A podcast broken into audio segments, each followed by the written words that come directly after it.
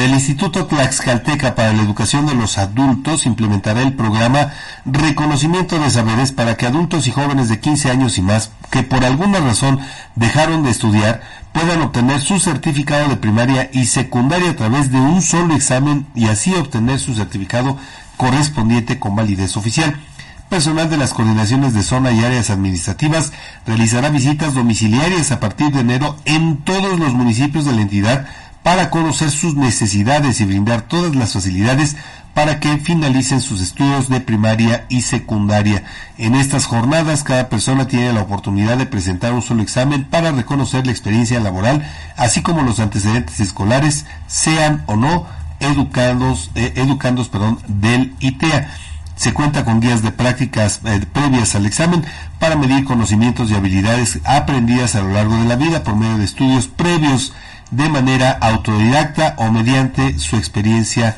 laboral.